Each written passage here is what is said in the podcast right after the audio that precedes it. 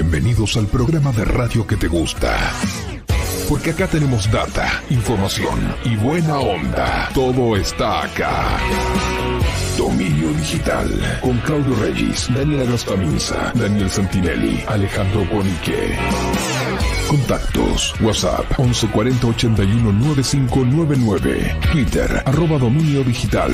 Facebook Dominio Digital. Bienvenidos. Hola, ¿qué tal? ¿Cómo están? Bienvenidos. Nueva emisión de Dominio Digital. Gracias a todos los que están sumándose a esta emisión en vivo. Son pasaditas las 5 de la tarde aquí en la ciudad de Buenos Aires. Este, distintas horas en distintos lugares del mundo donde se encuentran nuestros este, habituales columnistas. Daniel Chaldera desde Madrid. Madrid, Hernán Popper desde Winnipeg, desde Canadá. Este, así que bueno, gracias a todos los que se van este, sumando. Perdón, yo de Almagro no cuento, de Almagro no suma. No. Eh, ¿Qué son horarias a vos? Depende. Está bien. Y depende de la hora que tengas ahí en Almagro. ¿Qué hora puede tenés? esto, claro. Escúchame, ahí Monticelli, ¿dónde está? En, en, en, en Hurlingham, ¿dónde está? Tampoco cuenta. Claro, bueno, estoy en Villa del Hay Parque. que, hay que estar desde. Winnipeg y de Madrid ahora para que te nombren. Igual. qué sé yo. En fin. Bueno. Que hable lo de Winnipeg y que hable lo de Madrid, loco. Claro, ¿Qué si no quitás. Claro. Ahí está. Bueno, Nosotros somos los que este, estamos fuera de hora, entre paréntesis. No somos los que estamos desfasados en horario. Ustedes Claro, son los que acá- están bien, en teoría. El horario acá son 5 y 5. Así que bueno, che, gracias a todos los que están ahí. Gracias a Ernesto Traversaro eh, por su aporte, este humilde espacio. Eh, tengo una, una mala noticia. Osorio, ¿no? Osorio, largamos ya, empezamos. ¿Empezó Bueno, Osorio? ju- justamente tiene que ver con Osorio. Upa. No- sé si, si notan que Osorio. Pero tenemos, mira, tenemos uno ahí que lo reemplaza, pero son 6 pesos, 6 dólares eso. Tenemos a Tommy, que puede, que puede ser el nuevo Osorio. Vamos, Tommy. Ver, Vamos, Tommy. A rey muerto, rey ¿Quién va a puesto? Ahora, carajo. ¿dó- ¿Dónde estás, Tommy? ¿En, en, en Chinatown? Tommy, Tommy. Bueno, eh, Tommy y de New Osorio. bueno eh, Hay que, hay que mandarle un saludo a Osorio, ¿no? Esperemos que esté bien Osorio, ¿no? lamentablemente, sí, Osorio, Osorio, ¿dónde está Osorio? La pregunta. Este, Osorio mandó un, un email el otro día comentando que tiene que atender algunos temas personales y de salud y por un tiempo no va a poder conectarse a las 5. Así que bueno, desde ya le agradecemos tantos meses abriendo este programa desde Alemania. Le Bravo, damos este aplauso por el apoyo y por la buena onda. eh, y bueno, y lo esperamos nuevamente desde ya cuando. No, y esperamos que se recupere pronto, Ya que tenemos Tommy. bien, Ya que es lo tenemos, más ya tenemos importante. Tommy. Ya Y tenemos bueno. Tommy. Y, y bueno, y nada. Así que gracias Osorio por, por acompañarnos. Este, y bueno, necesitamos mientras tanto un nuevo Osorio. Ya tenemos. Así bueno, gracias Valitarius también. Este, así que bueno, en fin, eh, así es la vida. Bueno, vamos a abrir esto para que todos este, acá ingresen a este hermoso, eh, eh, hermoso espacio. Este, el chacal por ahí anda. Este, no sé si vieron que apareció, un- después lo vamos a mostrar cuando esté el chacal por acá, apareció un videojuego del chacal, ¿sí? Que no tiene nada que ver, digamos, no- nosotros no tenemos nada que ver y qué sé yo. eh, lo descubrió Firman por ahí. Ni este, plata hicimos, nada. ¿Cómo? Nada, nada, ni plata hacemos nada con ese juego. No, pero bueno, después vamos a ver el juego del Chacal que este, a- apareció por ahí para. Mira Shanshi, mira Shanshi, puso por Osorio. ¡Va- ¡Vamos!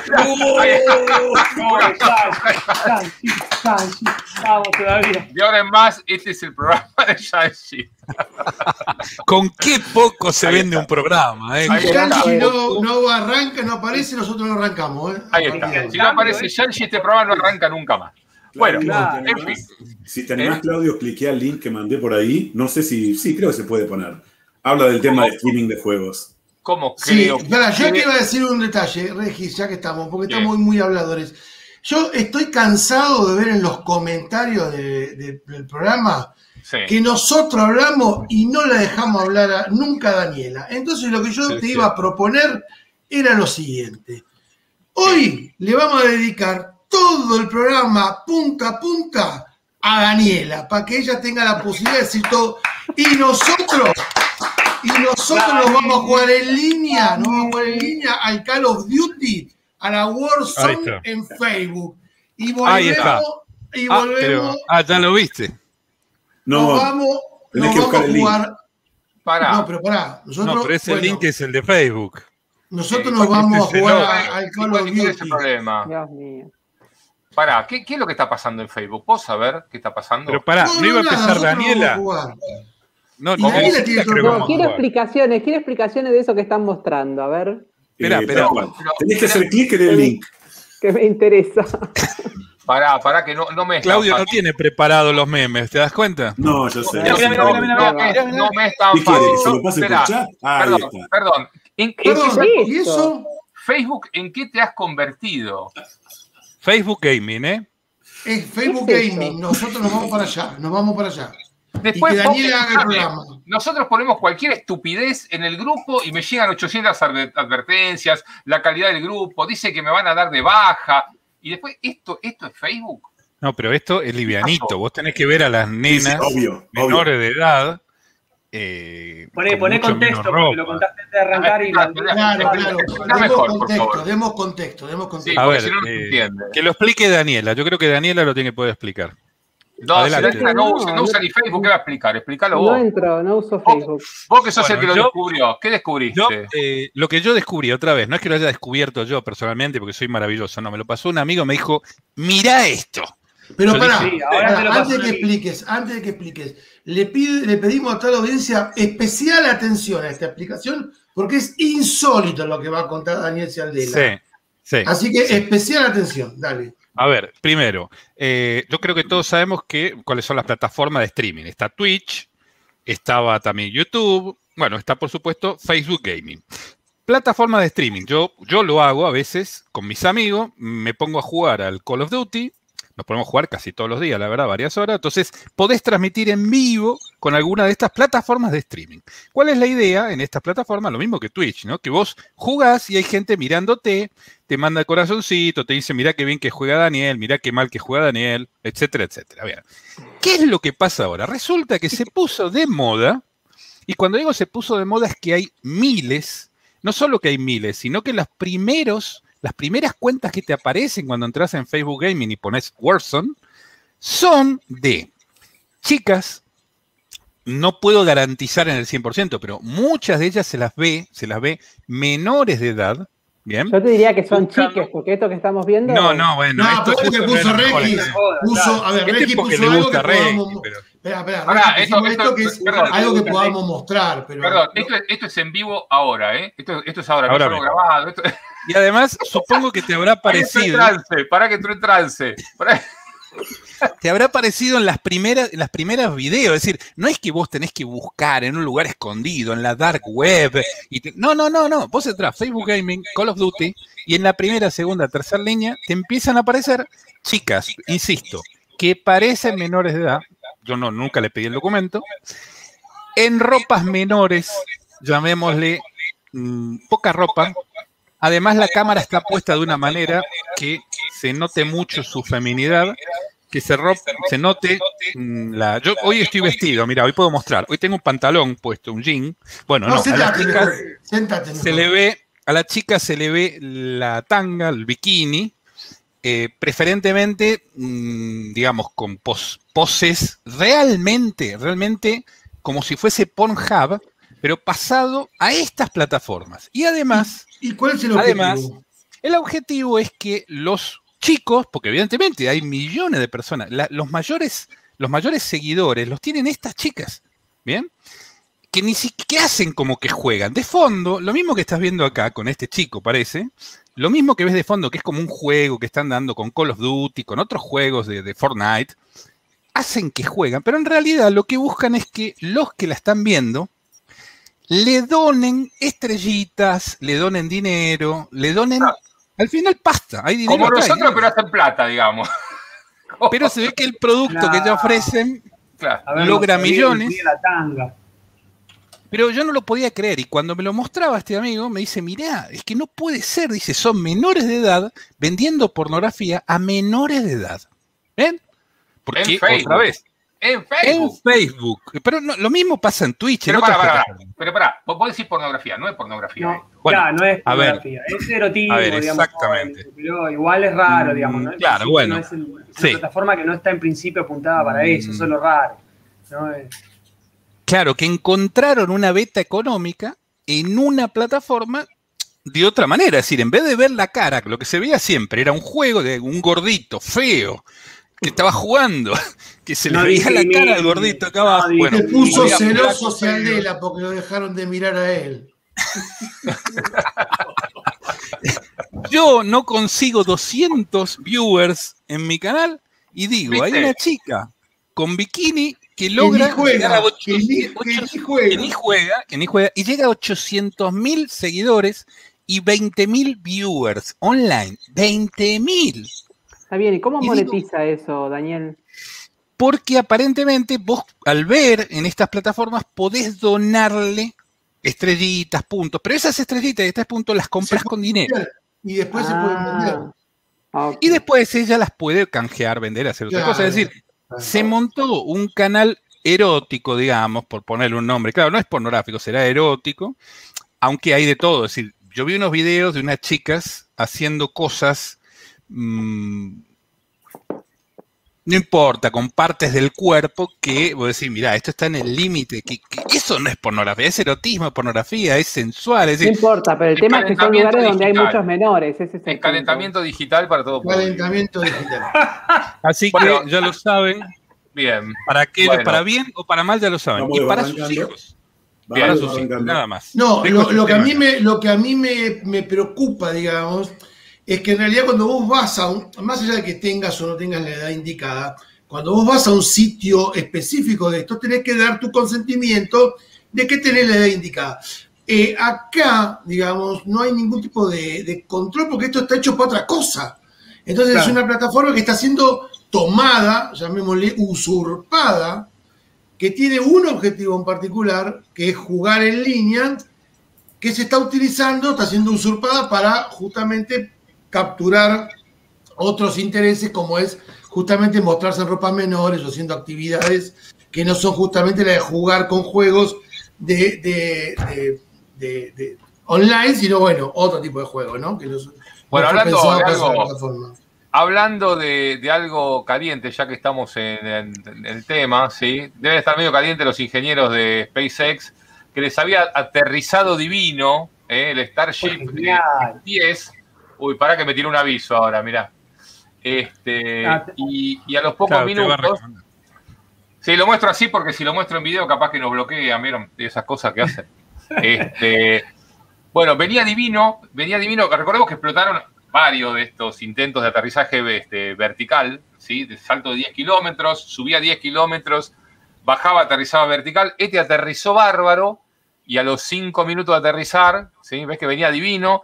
Había algún fueguito medio raro ahí abajo que me da para sospechar. Este, y a los pocos minutos, incluso había, terminado la transmisión, ¿sí? Nosotros hici- hicimos este, una, este, un duplex con la NASA, con, perdón, con SpaceX para transmitir esto. ¿Ven que hay un fueguito ahí abajo?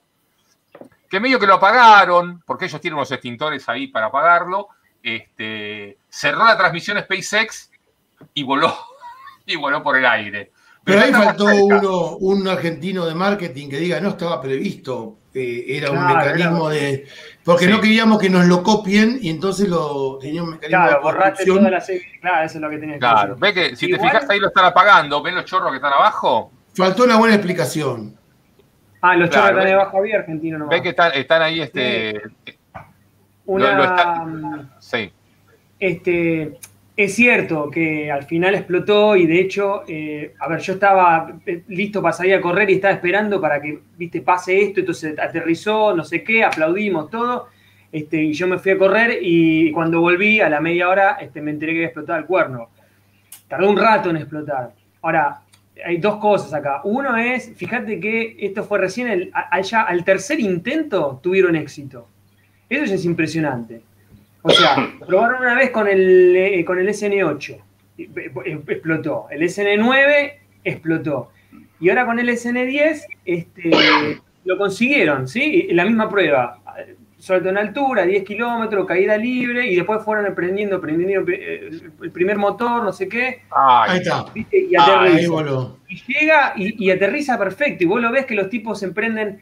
Fíjate, hay una cosa que, que yo no había visto en los anteriores, que es que cuando estás subiendo, en la última parte, cuando apagan dos motores y se queda con uno solo, se queda ahí como flotando en el aire. Yo no, recordaba haberlo visto eso en los anteriores. Y después entonces entré en caída libre y después prenden el Raptor, creo que se llaman los motores, eso, eh, enderezan así y, ya a, a una buena altura ya veías que estaba ahí a baja velocidad y, y aterriza perfecto, queda medio inclinadito. O sea que eso ya es un éxito bárbaro. Acá tendrán que ver cuál fue la razón de la explosión. Probablemente, supongo yo, es ese fuego que veíamos ahí que no lo habían podido terminar de extin- extinguir. Piensen que eso está lleno de combustible líquido ahí adentro. Es súper volátil eso, re Sí, peligroso. igual ya a esa altura ya no le queda casi combustible. Imagínate que está todo calculado para que, cierto. para que le queden dos, Es litros. cierto, es cierto, queda poco, pero igual es súper es súper volátil eso. O sea, entonces, digamos, si se quedó prendido fuego ahí abajo y se fue de temperatura, este, más. Sí, a veces los gases remanentes son más peligrosos que el propio combustible, ¿no? Perdón, no sé si me copian. Sí, Sí, querido. Bienvenido, Claudio. Chacal. ¿Cómo Gracias. estás? No sé si tampoco combustible. Vos viste las veces anteriores cuando explotó. Sí. ¿Mm? Esas explosiones Es no es bastante. tan poquito el combustible que le queda. Claro. Se ve que Además, este, la prueba se hace con bastante combustible, justamente pues, será por razones de peso, de, de, este centro de gravedad, de lo que sea que quieran testear. No, y además porque tiene que- tener todo el combustible que va a llevar cuando haga el viaje completo, digamos, porque no pueden simular con menos combustible que después el día que le pongan más no funcione. Debe ser Claro, pero igual en estas, es verdad, pero en estas etapas lo que están tratando de, de- de- de- de probar es la idea, ¿no? el, concepto de la caída libre y el aterrizaje así. Entonces, si ahora si lo pueden conseguir con menos payload, con el coso distinto, con menos combustible, está bien. Como decía Chacal, vos tenés más, siempre te queda algo de combustible, aparte para tener un poco de margen, viste que siempre calculan margen. Y acá lo que decía Ale es cierto, fíjate que vos acá, si vos tenés un poco de, fuego ahí, eh, probablemente, yo no lo sé porque yo no vi un reporte del análisis de lo que pasó, pero con que quede poco combustible líquido, si eso, está, bien que está, es medio aislante porque está, está aislado, tiene las capas viste, de, acero afuera tiene el tanque adentro, pero si eso está prendido fuego afuera, este, y eso eh, empieza, ¿entendés?, a transmitir calor hacia adentro, vos empezás a aumentar la presión muy grande adentro. Entonces, por ahí lo que pasó, no lo sé, es que si vos no pudiste apagar rápido el fuego, empezaste a tener este, ¿no? aumento de presión porque empezó a, aumentar la presión y a, evaporarse el combustible líquido y una vez que tenés mucha presión, en cuanto se te escapó un cachitito del, del, del gas, oxígeno, y lo que sea que tiene ahí, eso vuela enseguida. Entonces hay que ver qué fue realmente lo que pasó. Ahora, obviamente no va a quedar sin nada de combustible, no es que llega justo, perfecto y quedó el último, ¿entendés? Microlitro de combustible líquido se lo quemó cuando terminó. Un poco de margen tiene y con poquito alcanza para que vuele. Ahora sí todo, eh, pa- para mí esto fue un éxito genial, incluso las otras veces anteriores cuando, cuando explotó, digamos, fue, digamos, fue- fueron aprendiendo. Y acá en la tercera vez, el tercer intento, nomás está, ya consiguieron este, aterrizarlo. Ahora tendrán que ver qué fue y cómo evitar que en las siguientes este, pruebas explote de nuevo. Pero es impresionante, impresionante. Hay un, un tema, una curiosidad que tengo, ¿no? También esto es brillante, es brillante en lo que están tratando de hacer, lo que describís, es decir, una nave que despega vertical, que después por un tema de gravedad y de, de forma se, se pone horizontal para ir aminorando la velocidad. ¿sí? Porque va Claro. planeando y va parando. Y después lo vuelven a poner vertical para aterrizar. Entonces, acá lo que preguntaban, yo también tenía curiosidad, digo, estamos, estamos tratando de hacer magia con una nave para que se apoye verticalmente, que es quizá de las cosas más difíciles, cuando en realidad esa misma nave le pones ruedas y la haces aterrizar como el Space Shuttle. Y el Space Shuttle hay una experiencia brutal de todos los vuelos que hizo, evidentemente algunos explotó también, pero sería infinitamente más sencillo hacerlo aterrizar como un avión. Bueno, Y por eso los aviones aterrizan como Si aterrizan. nos pero estás bueno. mirando, Elon, si nos estás mirando, te estamos Hacelo, explicando hacelo. cómo resolver este quilombo. Ponele y- rueditas, Y eh, aparte, aparte, el éxito no es ni más ni menos que la sucesión de una determinada cantidad de pasos, ¿no? Claro, Así que, claro. Pero eso es como Pero- decir, yo tiro la botella esta de agua, ¿no? La tiro y la voy tirando hasta que en alguna da dos vueltas y cae parada. Y yo digo, mirá qué bien, lo logré. Y había un, un desafío en TikTok, no sé en qué cosa de parar la botella. Hay momentos que decir, mirá, tirala. el Hay Battle una probabilidad, Challenge. El Battle, Battle Challenge. Challenge. hay una Este, probabilidad sí. enorme, enorme de que caiga acostada, ¿por qué no la hace caer acostada? Pero bueno, los científicos lo que tienen, ¿sabés ¿no? qué pasa? ¿Sabés qué pasa? No, hay, hay- creo que hay una lógica detrás de esto. Si, si ustedes se fijan, recién se estaba viendo el, el momento del aterrizaje y vos ves que en realidad viene eh, laburando aerodinámicamente la mayor parte del descenso y se, se para y enciende los cohetes para frenar muy al final, los últimos segundos. O sea que es muy poquitito el combustible que gasta en, ese- en esa instancia final. Y el hacerlo de esa manera te da mucha precisión con respecto a dónde bajás. No necesitas larguísimas, enormes pistas de aterrizaje. Vos acordate que el transbordador espacial este, se lo hacía bajar, en algunos casos se lo hizo bajar en, en- en la Florida, pero si no se lo hacía bajar en White Sands, en Nuevo México, en lugares más aislados, depende de la situación, porque inclusive dependía de cómo venía la mano, viste, decía, bueno, a ver, necesito una pista grande para invocarla. Este, o sea, el, el espacial lo describían en su momento, decían que este, era como pilotear un ladrillo, ¿no? Eh, entonces, lo que se, creo que lo que se está haciendo acá es tener, se busca la capacidad con muy poquitito combustible, ponerlo ahí y tenerlo en condiciones de prácticamente volver a utilizarlo muy rápidamente. Presumo que la idea a futuro es que esto termine siendo casi un mecanismo de, reutilización eh, en muy poquito tiempo. Entonces, me parece, porque eh, te digo lo mismo que vos, este, Dani, eh, ¿por qué no aterrizarlo así? ¿Para qué todo este quilombo? Bueno, entiendo un poquito por lo que he leído que aparentemente este quilombito del final tiene, si bien parece complicado, en términos de costo real después, permite una reutilización mucho más rápida y por sobre todo permite más diversidad de, de- de opciones. ¿sí? Este, o sea, son técnicas que una vez dominadas te sirven para un montón de cosas. La reutilización de los otros cohetes, viste, que bajan, que bajan la balsa en el medio del mar, qué sé yo, bla, bla, bla. Eh, estas mismas técnicas después se pueden utilizar inclusive en Marte, se van a, o sea, creo que hay todo un programa, es parte de todo un paquete de ideas donde el concepto es tratar de utilizar una serie de técnicas en varias situaciones distintas. Tenés razón, totalmente. Lo que digo es, mira ahora este- esta zona de video, ¿no? Esto mismo que estamos viendo ahora. Imagínate que en la parte de abajo, porque vos sabés cuál va a ser la parte de abajo por un tema de gravedad, de peso, en la parte de abajo le pones tres, cuatro motores que, que inyecten potencia hacia abajo y lo, lo acostás.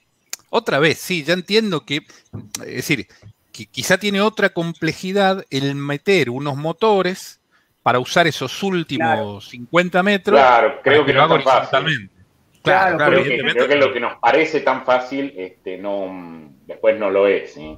Claro, Claro, fíjate que cuando la idea es que esto, esto eh, digamos, sería la etapa final una vez que ya en, en producción esta nave entró en la atmósfera, ¿no? Entonces, fíjate que lo que vos estás diciendo, Dani, es equivalente a que entre en la atmósfera, pero en vez de que esté protegido, ¿entendés? El camuflaje con, con el shielding, que ahora es esto con eh, este, acero y demás, entre de culata. Y, ahí haces pelota los motores, ¿entendés? Entonces, de todos modos, vos tenés que entrar en la atmósfera con el ángulo determinado, qué sé yo, y tenés que tener protegido este, contra el calor la, parte que, que va abriendo el aire. Entonces, vos de todos modos, entonces así es como terminás de alguna forma entrando a la atmósfera y quedando así panza para abajo.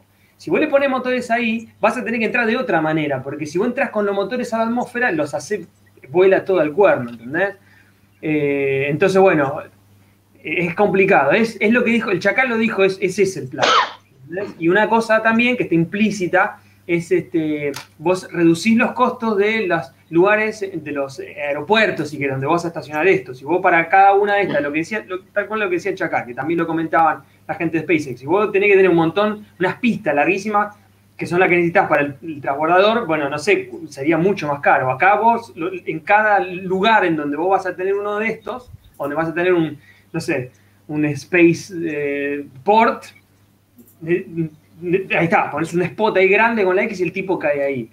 Pero de nuevo, el tema de, los- de, de- de- de acostarlo así, este, porque por, por ahora es lo, es lo más económico en cuanto a, a la energía y en cuanto a la construcción del aparato. Esto es un cilindro de acero con los motores abajo, que son los que se mueven. Tú tenés poca mecánica ahí, ¿entendés? Lo único que se te mueven son los motores. No Bueno, tenés agujeros en el chasis, no tenés nada. O sea, es realmente minimalista el diseño. Perdón, hablando de temas espaciales, eh, busquen en, la not- en el canal una nota que hicimos el otro día con una caldera, eh, un programa especial que estuvimos hablando con Gonzalo Bueno, que era el que ideó Los Pinos, Los Pinos 2, que ahora está con un proyecto de crear una base, una base marciana en La Rioja. ¿sí?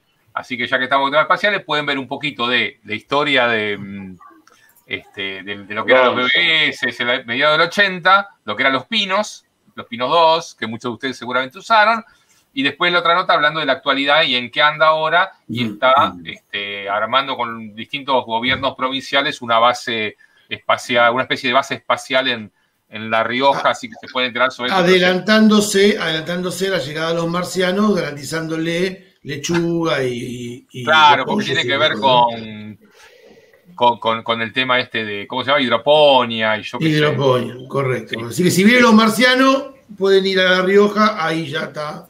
Y ahí, ya estamos. Sí, igual no me quedó muy claro si La Rioja es puramente un tema escenográfico, porque se parece a, eh, eh, digamos, algunos lugares a, Marte, o tiene alguna utilidad más allá de la Tierra colorada y rocosa como Marte, ¿no? Porque este, si no sería lo mismo hacer estos experimentos en cualquier lado. Pero bueno, la Tierra no tiene nada que ver. La Tierra de La Rioja no tiene absolutamente nada que ver con lo que hay como suelo de Marte, pero claro. Bueno, mira, eh, eh, el amigo Pablo de León, que justamente estaba en el diseño de los trajes espaciales para Marte, allá en la, Universidad de, de, North Dakota, y qué sé yo, este, justamente lo hemos charlado varias veces, Claudio, el tema de las dificultades, inclusive para simular el suelo marciano, las características, la granulometría del polvo marciano. ¿Te acordás que cuando hablábamos de los trajes había que prever los cierres, todas las cosas que se iban a trabar, las válvulas que se iban a empastar, las cosas que, iba a cortar el polvo, las roquitas de tal tamaño, de tal otro? Este, es bastante complejo el tema. Em, yo me quedé pensando en algo de lo que hablábamos recién en una observación, ¿no? Digo, eh, la NASA ha gastado fortunas a lo largo de todas estas décadas. Eh, está muy bien, se hicieron un montón de cosas, no hay que, obviamente no podemos desmerecer lo que logró la NASA, haber puso nombre en la Luna, hasta ahora es lo mejor que hemos hecho, este, es incuestionable eso. Ahora, piensen que NASA se enfocó siempre en soluciones ad hoc, o sea, tengo este problema y voy a desarrollar una solución puntual para este problema. Eh, el módulo lunar, muchas de las cosas que se hicieron este, en, órbita, este, fueron soluciones que en realidad no, no, terminaron sirviendo para proyectar a muy largo plazo y generar soluciones este, a más largo plazo. Em, ahora que empieza a haber actividad privada trabajando en esto, sí se lo está pensando de otra manera. Y fíjense que en cierto modo estamos empezando de nuevo, ¿no? Esta cosa de este, todos estos proyectos de SpaceX medio que se parecen a los cohetes dibujados de la década del 50. Porque es real, en cierto modo se está empezando de cero otra vez. NASA hizo cosas muy bien, pero eran soluciones ad hoc. A ver, ¿cuál es mi objetivo? Mi objetivo es hacer esto, hacer una cosa en órbita tal, tal, tal. Bueno, hago una solución que sirve puntualmente para eso. Hasta el transbordador que teóricamente tenía que cumplir esta función. Después, en la práctica, lo que terminó pasando, no sé si ustedes recuerdan, pero el transbordador espacial, el Shuttle, inicialmente iba a ser de titanio. Entonces costaba una cierta cantidad de guita. Entonces, como le bajaron el presupuesto, dijeron, no, hay que hacerlo de aluminio. Pero hacerlo de aluminio ahora tenía dos problemas las los que se derretía con el reingreso y que era más, pesado. Entonces resulta que tuvieron que ponerle los dos cohetes adicionales a los costados, que al principio no se iban a poner, y además tuvieron que poner las losetas térmicas, las famosas losetas térmicas de cerámica que se despegaban, entonces ahora pesaba más todavía. Entonces después, entonces al final, para ahorrar plata, terminó costando una fortuna más, y resulta que lo que tenía que servir un tipo de función, después cada uno de los que, porque viste, viste cómo es esto, Está bien, la Fuerza Aérea le contrata algunos vuelos, pone guita, pero ahora quiero que me hagan. Y termina siendo una quimera, ¿viste? Un cuello de elefante, este, trompa de elefante, cuello de camello, este, ala de. un canguro fante. Un bicho raro que al final no terminó sirviendo para nada, terminó siendo medio inútil, ¿sí? Sí, sí. Bien.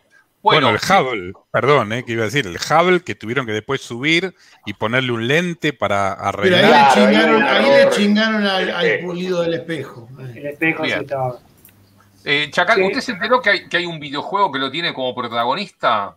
Sí, lo vi hoy, lo vi hoy. Bueno, después del corte, vemos el, el, el, juego del Chacal, y que además se vende. No sé, ¿usted tiene algún negocio con eso? no, no, no, pero espero que quien lo, quien lo, haya hecho, espero que se hagan unos mangos, así me siento útil para algo, ¿viste? Bien, hacemos el corte, después del corte vemos el, juego de, del Chacal, ya venimos. Workana reúne los mejores freelancers de América Latina. Hace crecer tu negocio, publica tu proyecto y recibí propuestas de profesionales certificados en tan solo minutos. Contrata por proyecto solo cuando necesitas. No dudes más. Contrata a un experto hoy ingresando en www.workana.com. Next Vision ayudamos a proteger tu información frente a ciberamenazas cada vez más complejas. Next Vision Ciberdefensas es la propuesta para prevenir, detectar y mitigar riesgos, delegando en expertos la protección de la información crítica de tu empresa. Conoce nuestras soluciones en www.nextvision.com y seguinos en redes sociales. Zungli Merchandising, tu marca al alcance de la mano. Llaveros, pines, medallas, identificadores de personal y mucho más. Fabricación y comercialización de artículos publicitarios en metal. Descubrí cómo darle cuerpo a tu imagen en zungli.com.ar. Grilón 3, filamentos para impresión 3D de NTH Grilón. Expertos en el rubro plástico desde 1951, desarrollando desde 2014 la más amplia gama de materiales, colores y texturas para Argentina y el mundo. Seguinos en nuestra web y redes sociales. Grilonizate. Somos el programa que te entretiene, que más te gusta. Dominio Digital.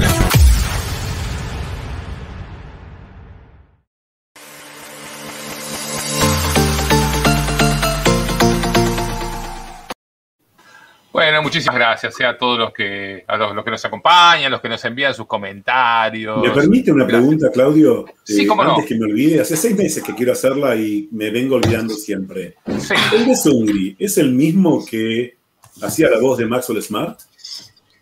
Eh, el, el aviso de Zungri, decís. No, no Es muy bueno. Es muy bueno. Presten la atención, muchachos, ¿eh? La próxima vez que salga el de Zungri, presten la atención, me lo confirman. Bien, bien, no sé, no sé. De paso le mandamos un saludo Vos a, tenés, cada a José de Zungri. Merchandising, ¿eh?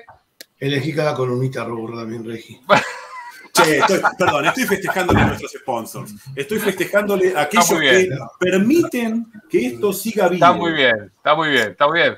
Nuestro sponsor tiene un lugar privilegiado en este, en este programa. Bueno, ya que hablamos de- de- del, del juego del Chacal, a ver si lo puedo mostrar, que lo tengo por acá.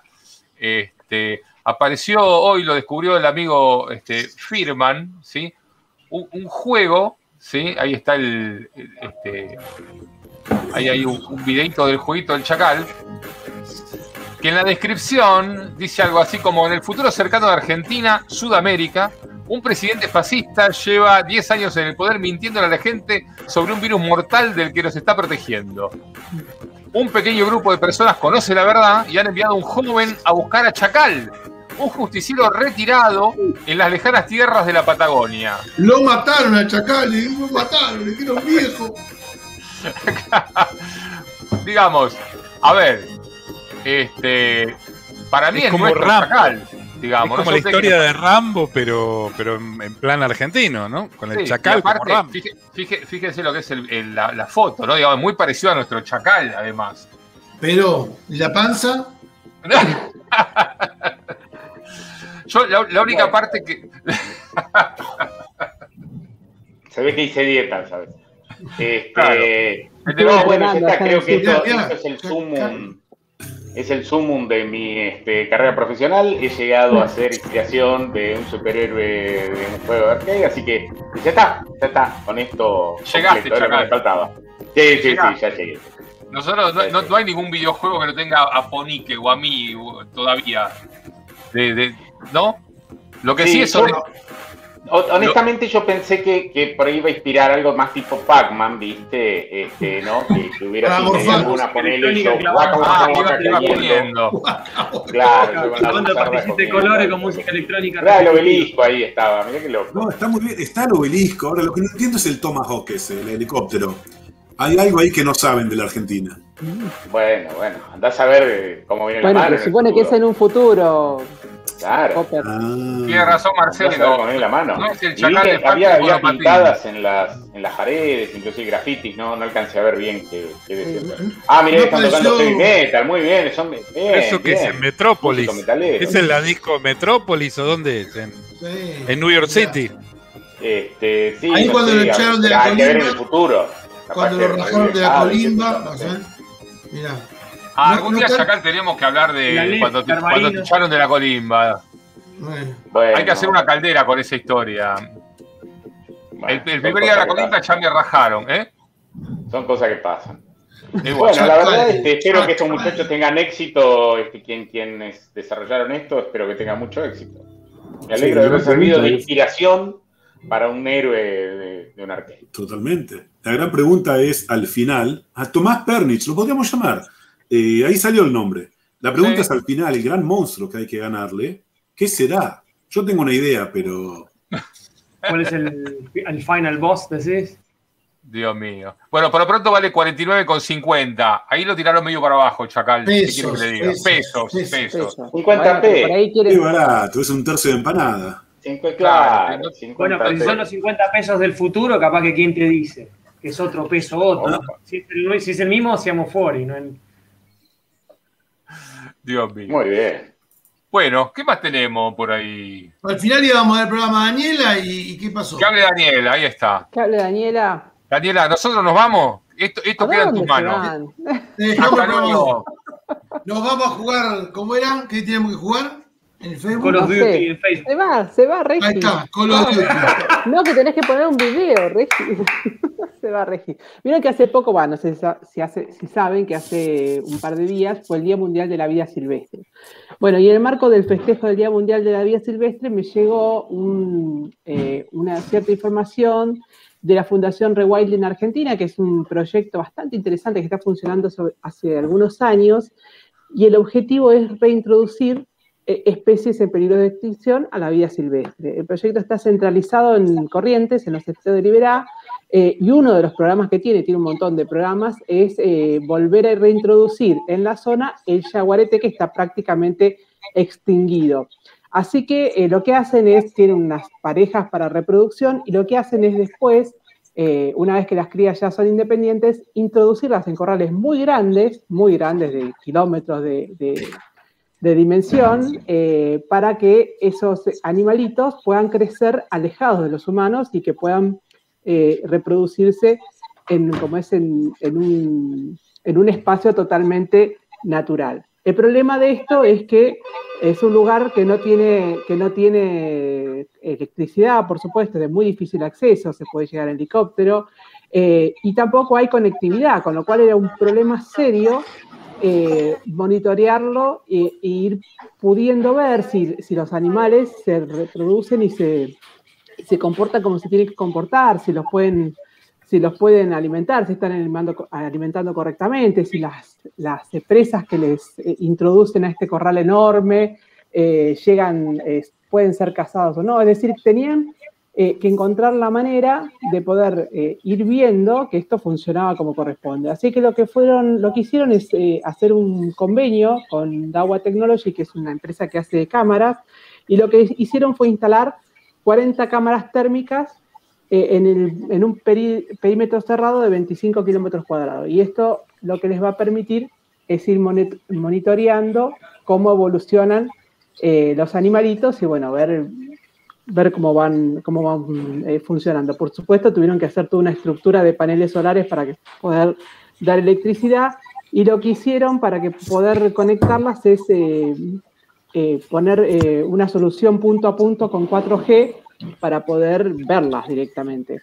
Es muy interesante todo el proyecto. Si tienen un ratito y les interesa el tema, hay un par de videos en internet, ahora se los voy a poner, porque el, más allá del, del- uso de la tecnología para, para poder monitorear el éxito de este programa, eh, es muy lindo el proyecto eh, este que, que se está llevando a cabo en, en Corrientes y que ha involucrado a toda la sociedad de, de Corrientes para poder trabajar en, en la creación de estos corrales grandes y bueno, poder trabajar una cosa, en una zona tan, eh, de tan difícil acceso y tan linda además. Así que les voy a pasar ahora el link de, este video, porque seguramente si a alguno le interesa el tema, eh, le va a gustar verlo. Regis, ¿volvió? Aparte es porque es eh, difícil ¿no? Eh, conseguir la reproducción en cautiverio de estas especies salvajes. Entonces, se me ocurre, digo, tiene plausibilidad de éxito si, tu entorno, digamos, de cautiverio, entre comillas, se parece mucho al, ámbito, al hábitat natural. Eh, muy Sí, interesante. la idea es que son, son lugares muy grandes y que no van a tener, nin- una vez que, que están en esos corrales, ya están solos, digamos, se, se los mira de lejos para ver que esté todo bien y se, se interviene solamente en caso extremo de que algo, algo de, lo, de, lo que, de lo que pasa no fue previsto y, y- y no está funcionando. Pero es muy bueno el proyecto y, y- y- e involucra un montón de especies, no solamente esta. Eh, este el uso de las cámaras justo me llegó por, en el marco de este el día del, que le comentaba, pero bueno, es bastante interesante. Ahora les pego en el, les pego en el chat los otros videos que muestran, que hablan de todo el, de todo el proyecto. Acá dice Jurassic, Jurassic Park. No, bueno, No, sí, hay, hay, el proyecto involucra que se pueda visitar, no ahí donde está, no donde están trabajando en reproducir los animales, pero sí hay un proyecto de que se pueda hacer visitas a los esteros de liberadas sin molestar a la fauna autóctona, ¿no? Sin, sin perturbar eh, que eso siga desarrollándose como corresponde. Ahora Si, logran reproducir, si logran reproducir jaguareté, eh, avísenme porque a mí los míos se me van de una forma. Este, ¿Tus qué? Duran poquito los Pony. A todos nos duran poco los jaguares de. los jaguaretés Los míos se me papelitos van de de una. Yo te diría que en mi caso están extintos directamente. Dios. Ok. No, Che, lo vos otro también sabés habrá que ver, que pero bueno, yo no sé, no tenía tengo un- lógica. Es, es el tamaño de 5 kilómetros durante, digamos, cu- cuán- cuántos especímenes puedes tener. En algún momento eso lo tendrán que escalear dependiendo de cuán, si tiene éxito, ¿no? Y se reproducen, pero bueno. Eh, Sí, bueno, eh, disculpa, Ponique, ibas a No, contar. no, no, cosa. no, no. Ahí están preguntando qué de la vida del erizo de Polique. No, no, no voy a contar nada del erizo, que está bien el erizo, ahí anda sin, sin problema, pero va- vamos, a- antes de comentar lo que quiero comentar, eh, estoy en un proyecto de incubación de, este, de pollitos, así que estoy preparando acá una, una incubadora. pará, pará. este, Explica, explica mejor. ¿Qué, ¿Qué estás haciendo? ¿Estás Estamos, eh, ¿Huevo eh, de gallina? en- en- estamos primero haciendo las pruebas preliminares para tener, claro, una incubadora casera este, que garantice los 37,7 grados centígrados este, dentro del ambiente este, de, de- de la incubadora y, y vamos a ponernos a, a- a empollar, este, a incubar, digamos, sería la palabra correcta, este, huevos de, de gallina este, para lograr tener este, la experiencia en casa de, de que ¿Cómo te vas a poner un gallinero? Tal cual. No, El gallinero, lo va a poner Regis, porque una vez Como que. hacían antes una las vez que viejas, ¿viste? En la nazcan- casa, al fondo, que ponían un Eh, gallinero. no, no. Una vez que nazcan se los llevo a Regis, que tiene espacio. Yo llego hasta que rompe el cascarón, digamos. Ya, pero vos le compras el maple de huevos y te vas a cocinar. ¿Cómo es esto? Los meto en el torino y se los llevo a Regis, la, la- los pollitos. Pero pará, pará, pará. Pero Pero bueno, pará, ¿dónde estamos. ¿De dónde sacaste los huevos? ¿eh? ¿De dónde sacaste No, los huevos, los huevos, los huevos los sacamos de, se un- de gallinero arriba del maple. No, el huevo lo sacamos de un lugar este, conveniente, que es un, un gallinero, donde hay un gallo que se supone bien machito, que atiende bien a las gallinas. Recordemos que el huevo, para que justamente sea fértil, tiene que haber ocurrido este, la cópula entre el gallo y la gallina, lo cual le, le deja dentro del huevo una galladura, una galladura, ¿no? Este, no que- siempre, que- Alejandro. ¿eh? no siempre, Perdón, pero- no siempre. Por supuesto, no siempre. Eh, hay una tasa claramente de, de- de- de falla en esto, no todos los huevos eclosionan en, en pollito, pero digamos, vamos a hacer acá una experiencia amateur, este, una experiencia amateur, que después, bueno, vamos a ver cómo termina, porque después capaz que tenemos el horno, acá la, la asadera, tenemos todo. Hacemos un- una. Hacemos a fin de año el fin. una gran pollada este, con los pollos de Polique. Pero un pollo para 500 va a estar difícil, pero lo intentamos. Lo intentamos. Dios mío. ¿Eh? Ha- Hablando de cosas serias, hablando de cosas serias, eh, vos sabés que, bueno, con el Chacal lo, lo- lo- lo venimos hablando hace 20.000 años, digamos, la- la- las vulnerabilidades y, los, y las trampas digamos, este, tratando de cazar incautos, eh, son más viejas que la minifalda, ¿no? Y, y, lo que uno pensaría que con el correr de los años este, se volvería cada vez este, este, más pequeño o menos amenazante, eh, lo cierto es que con cada vez más dispositivos en la calle, con gente menos capacitada utilizándolos, esto termina creciendo y siendo una, de una peligrosidad este, mucho más importante que, en aquellos tiempos. Recordemos que hablábamos de vulnerabilidades que podían ser este, utilizadas este, en Windows y en aquel momento se hablaba de Windows como un queso gruyere porque era fácil de, explotarlas y no sé cuántas cosas se decían este, de, Windows hace 20 años atrás. Y hoy ese, ese foco o ese blanco ha mutado a un dispositivo mucho más utilizado este, que justamente son los celulares y quien domina el mercado de los sistemas operativos en los celulares es, como todo el mundo sabe, Android. Entonces, ese, ese nuevo foco, ese nuevo objetivo ahora ha mutado a lo que es este, los celulares. Y está llegando con mucha frecuencia un SMS que hay que tener muchísimo cuidado, que figura o aparenta ser enviado por una empresa de courier, cualquiera, no importa, porque justamente una de las características que tiene el SMS es eh, esconderse o disfrazarse detrás de una empresa de courier, donde apelan a un detalle muy particular, que es la ansiedad que le genera a alguien que te esté llegando un paquete. Entonces, justamente lo que hace la, el SMS es indicarte que tu paquete está en camino, que va a arribar, vos claramente podés ser cauto, precavido, decir, yo no estoy esperando ningún paquete, eh, no me interesa este SMS, pero no es lo que la mayoría de la gente hace, sino que suponiendo que incluso te puede llegar un paquete de regalo con algo desconocido o equivocado y poder usufructuar de ello, sigue las instrucciones del SMS, lo cual le hace instalar una aplicación que ya ahí sí tiene todo el look and feel de la empresa impersonada o la que dice ser, la del courier en cuestión, no voy a nombrar ninguna ahora para no, no, hacer mención a ninguna empresa del rubro, pero de las principales. Y el problema principal está en que la gente habitualmente cuando instala esas aplicaciones, le acepta este, sin protesto absolutamente todos los permisos que la aplicación le pide.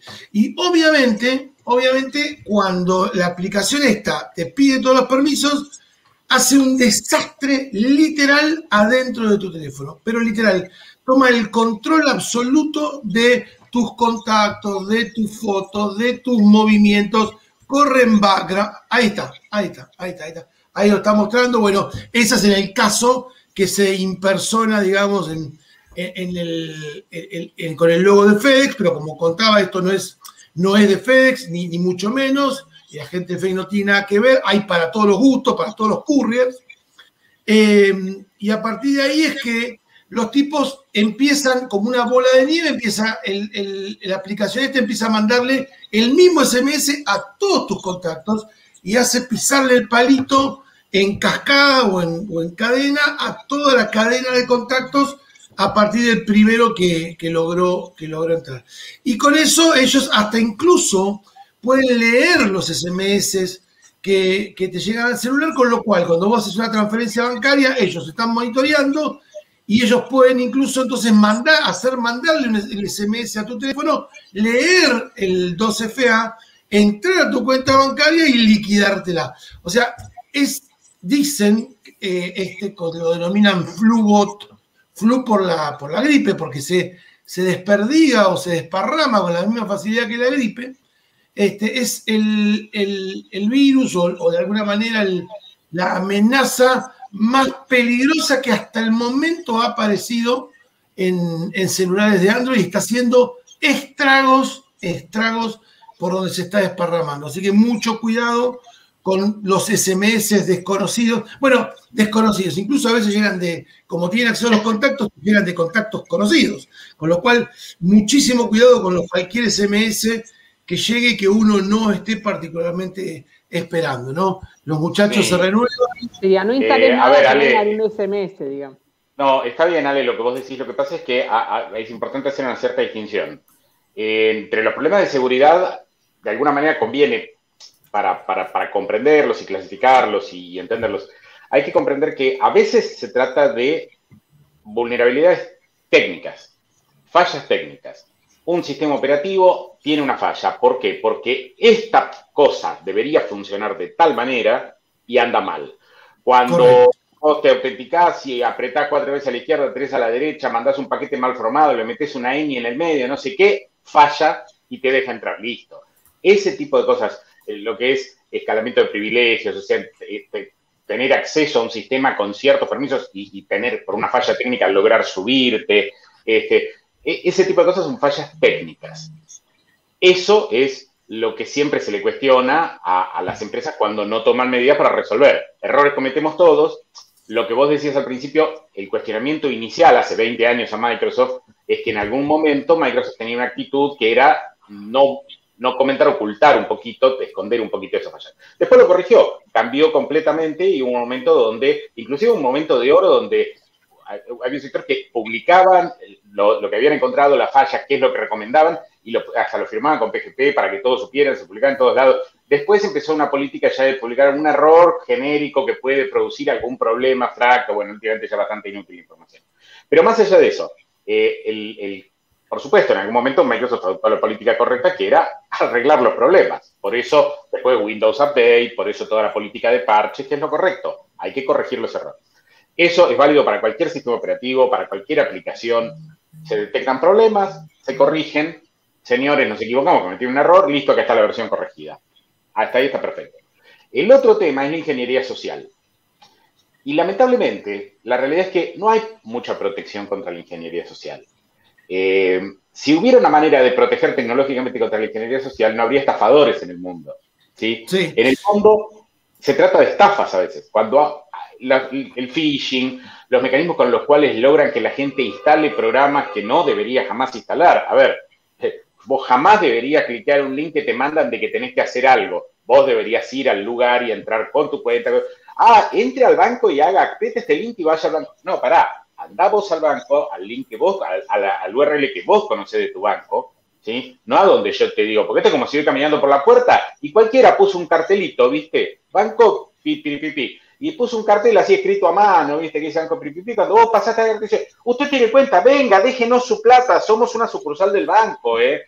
Correcto, eh, correcto. Yo, un comentario, solito, un comentario. Cuando dice la, comparación inicial, me refería a base instalada, digamos. En aquel momento, uno atacaba base instalada Windows porque en aquel momento la PC era el dispositivo por, por, definición y Windows era el sistema operativo por definición. Hoy eso ya no es así Hoy este, la, gran base instalada es de celulares y de sistema operativo Android. Entonces, hoy los atacantes, como van, van al, bulto, digamos, este, le, apuntan a dispositivos celulares con, Android, no tanto ya como le apuntaban antes a, a PC como Windows, sí, Sí, pero digamos, creo interesante, creo que es importante destacar esto. O sea, eh, más allá de lo bien que se pueda trabajar desde lo tecnológico, más allá de que cualquier sistema operativo o aplicación trate desde lo tecnológico de hacer las cosas bien, de corregir los errores, cuando hay humanos involucrados, eh, siempre hay una manera de engañarlos. Vos fíjate que inclusive hoy en día, WhatsApp, Telegram, todo esto, viste que cuando vos querés cambiar algo, hacer ciertos cambios relevantes, te mandan un código para confirmar los mecanismos de autenticación a través de algún código que te mandan. Y la gente, ¿viste, la, la, vuelta que le dan? Que le dicen, uy, cometí un error y mandé un código a tu teléfono, me lo decís y la gente se lo dice. O sea, la gente no entiende. Por más que se toman medidas para tratar de poner mecanismos de autenticación razonables o hasta a veces más sofisticados, qué sé yo, el problema termina siendo que la gente cae, la gente en, en, la ingenuidad, en el apuro, en la no comprensión de lo que está haciendo, termina cayendo. Entonces, cuando se trata de esto, de engañar a la gente para que aprieten el botón, para que instalen algo, para que hagan algo, para que vayan a algún lado, para que le digan a alguien algo que no tiene que decir, eh, lamentablemente quiero destacar eso, o sea, eso no lo puede resolver ni Microsoft, ni la comunidad Linux, ni Google o Android, no lo puede resolver nadie prácticamente. Se pueden tomar medidas para mitigarlo, ¿sí? A veces, por ejemplo, esto lo hemos dicho muchas veces, este, el, el hecho de que vos veas el URL completo a donde estás yendo hace que tengas más claro lo que estás haciendo cuando te muestran un pedacito, nada más como ahora está de moda en muchos navegadores, eh, eso puede generar complicaciones. Otro ejemplo, en los clientes de correo, en vez de, montar, de mostrarte la dirección completa de mail, te muestran un nombre. Que, y ese nombre puede ser una cosa y en realidad el correo puede venir de cualquier otro lado. Claro, el mail tú por detrás y cualquier cosa. Claro, viste, a veces eso, el, para simplificarle la vida al usuario y hacérselo más, más bonito y pantallitas más atractivas y menos, qué sé yo, este, que suene menos técnico, se termina creando el espacio para ese phishing del que estamos hablando, para ese engaño del que estamos hablando, para engañar al usuario a través de ingeniería social. Ahora, la realidad, y esto es lo que vos estabas contando un poquito, eh, hay que tomar las medidas de sentido común que uno tomaría eh, en, en, la vida real. O sea, siempre, siempre que uno se confunde hay que pensar en la vida real. Yo en la vida real, si alguien viene y me toca el timbre de mi casa y me dice, hola, soy el cartero de no sé dónde, déjeme entrar a su casa, este, a comer lo que hay en su heladera, eh, abrirle la caja fuerte, culiarme a su mujer, este, hacerle no sé qué. No, flaco, no, pará, pará, pará no, no vas a pasar. ¿sí? Eso es lo, lo de la heladera no. Por la calle. Lo de la heladera no. Lo de la heladera no. Este, la heladera no se toca. La heladera no se toca. Vamos con la heladera. Claro. Este, entonces, el problema un poquito pasa por ahí. ¿sí? Lamentablemente se puede hacer algo para, pero, pero ya lo hemos hablado mucho, inclusive, todo este tema, lo hablábamos en su época cuando tratamos de eh, nosotros explicar mucho criptografía. Todos recuerden que en, dominio digital hemos explicado criptografía, PGP, eh, pero hasta el hartazgo. Y lamentablemente, y ya lo habíamos dicho en su momento, todo esto va a terminar en que al final la gente no va a entender nada de esto y va a tener un candadito rojo o un candadito verde entonces, toda esta tecnología de autenticación y qué sé yo termina en un graficador de candados. ¿Mm? Bien, usted sabe que el otro día, hablando de te tocan el timbre, vienen a mi casa, eh, me tocan el timbre y me dice, somos los, del camión de recolección de residuos, tenemos la tarjetita por el día del este, recolector. Y yo ahí empecé a sospechar, dije, no, el día del recolector es el 2 de octubre y hoy no es 2 de octubre, ni siquiera estamos en octubre. Entonces, este, rápidamente hice una visión por mis cámaras este, estratégicamente ubicadas y vi que tampoco tenían la ropa de los recolectores de mi barrio que tienen dos tiritas anaranjadas. Fíjense qué inteligente que soy, ¿no? ¿Qué tipo informado? Tipo informado, Dios mío. Es una colección de datos innecesarios. Cuando te ¿para qué carajo te querés acordar cuándo es el día del recolector? Este es el caso. Ah, no, este dijo, ¿vos dijiste el día del recolector o es cuál era cualquier día que dijiste? No, no, es el 2 de octubre. Hacemos una pausa mientras lo chequean en Google. 2 de octubre, día del recolector. Ya volvemos. ¿Querés alojar tu página web? ¿Potenciar tu negocio? ¿Crear un sitio de forma simple y profesional? En Latin Cloud tenemos las mejores opciones para vos. Latin Cloud. Entra en latincloud.com y entérate. Latin Cloud. Conectamos Latinoamérica. Cuttercraft, impresoras 3D, producción nacional con calidad de punta mundial. Potencia tu desarrollo. Búscanos en Google. Cuttercraft. Grilon 3, filamentos para impresión 3D de NTH Grilon. Expertos en el rubro plástico desde 1951, desarrollando desde 2014 la más amplia gama de materiales, colores y texturas para Argentina y el mundo. Seguinos en nuestra web y redes sociales. Grilonizate. En ProSoft vas a encontrar calidad y variedad en racks, tipo mural o pie, compatibles con métrica ETI, estándar internacional de 19 pulgadas y norma ROS. ProSoft 011 3220 7134 www.pro-mediosoft.com.ar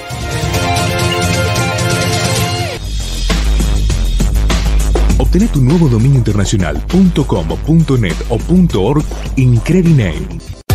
Tenemos de todo para vos. Un programa bien completo.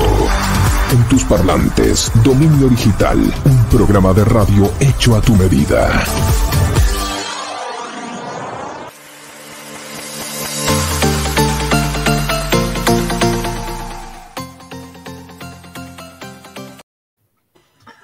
Bien, bueno, ven para que vean. ¿Quién no sabe que el 2 de octubre es el día del, recolector? Por amor de Dios. Desde A mí me pasa- 1997, mira vos. Aparte, Ah, escúchame, este- si son del camión, ganan cuatro veces más que yo, seguro. No, no, pero pará, a mí me pasa lo mismo o similar con los bomberos voluntarios, digamos, ¿no? Vos porque fuiste bombero. Claro, entonces cuando vienen esos bomberos que andan en, en- en- en los semáforos, que yo, yo para chequear efectivamente si lo son o no, le digo, ¿te acordás vos cuando es el día del bombero voluntario? Chao, y ahí los pescas rápido porque si lo sos, sabés que el 2 de junio es el día del bombero voluntario. Y si no, le, decís amablemente, dale, la próxima que vengas a jetear un mango disfrazado de bombero, por lo menos leete antes este, cuándo es el día del bombero voluntario. Lo que no sé, lo que no sé, es por qué el 2 de octubre es el día del recolector, pero yo sí sé por qué el 2 de junio es el día del bombero voluntario. Entonces, Regis, ¿por qué el 2 de octubre y no el 3 o el 2 de, de febrero es el día del recolector? Bueno, de- porque en esa fecha, en 1884, se creó la Sociedad Italiana de Bomberos Voluntarios de la Boca. No, no, no, no, no, no estoy hablando de lo de bombero voluntario, estoy hablando del recolector. Yo soy el de bombero voluntario. Ah, vos sabés el de los recolectores. No, no, no, no, yo te pregunto a vos, ¿por qué el 2 de octubre? Hacerle la pregunta de nuevo así lo busca bien en Google Pará. de nuevo. Pregunta esa. ¿Por pero- qué es Ya que el 2 de Wikipedia octubre? tarda, verdad.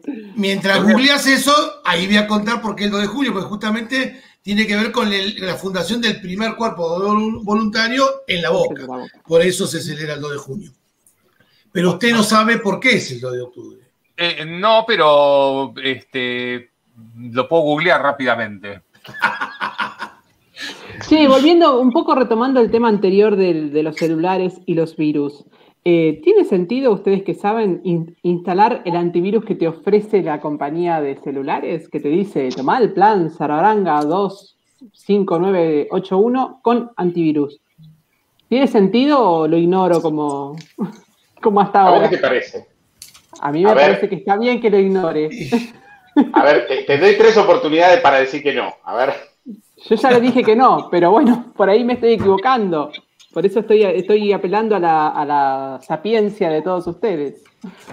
Todo depende del grado de paranoia que tengas, digamos. Grado paranoia chacal, no lo estarás. No, pero pará, al revés, ¿no? O sea, la pregunta es, eh, y para seguir la pregunta de ¿Sirve Daniela, para algo? O sea, yo ya le dije que no. ¿Sirve para algo? O sea, ¿qué es lo, qué es lo que te ofrece en realidad es la pregunta, ¿no? Eh, ¿qué- qué Y es lo nadie sabe, porque además instalarlo es imposible, pero bueno. Eh, Y a ver, entonces, a ver, ¿cuál es la pregunta? ¿Sirve pagar por algo que no sé qué es? No, no, no, No, es viene, gratis, viene. es gratis. Es gratis, es gratis. Es gratis, es Es gratis. gratis. A ver, vamos a contar un poco la intimidad detrás de, de ese servicio. Eh, después cada uno que tome las decisiones que, crea conveniente. Yo entiendo que yo sé cuál es la, la forma de pensar del chacal, este, independientemente de, de- de cualquier tipo de explicación, y él tiene razón en lo que él piensa desde su punto de vista. Lo que hacen las compañías telefónicas es llegar a un acuerdo global con un proveedor de antivirus, el cual licencian de manera bulk, se llama, y entonces como valor agregado te ofrecen a vos la posibilidad de instalar ese antivirus para darle algún grado de protección adicional eventualmente a tu teléfono.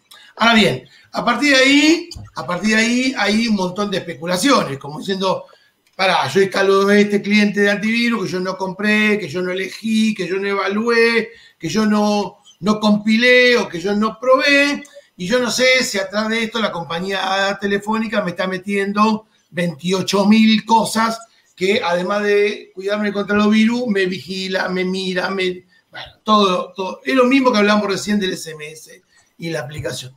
Lo cierto es que las compañías lo que tratan de hacer es ofrecerte valor agregado con esa finalidad, digamos, ¿no?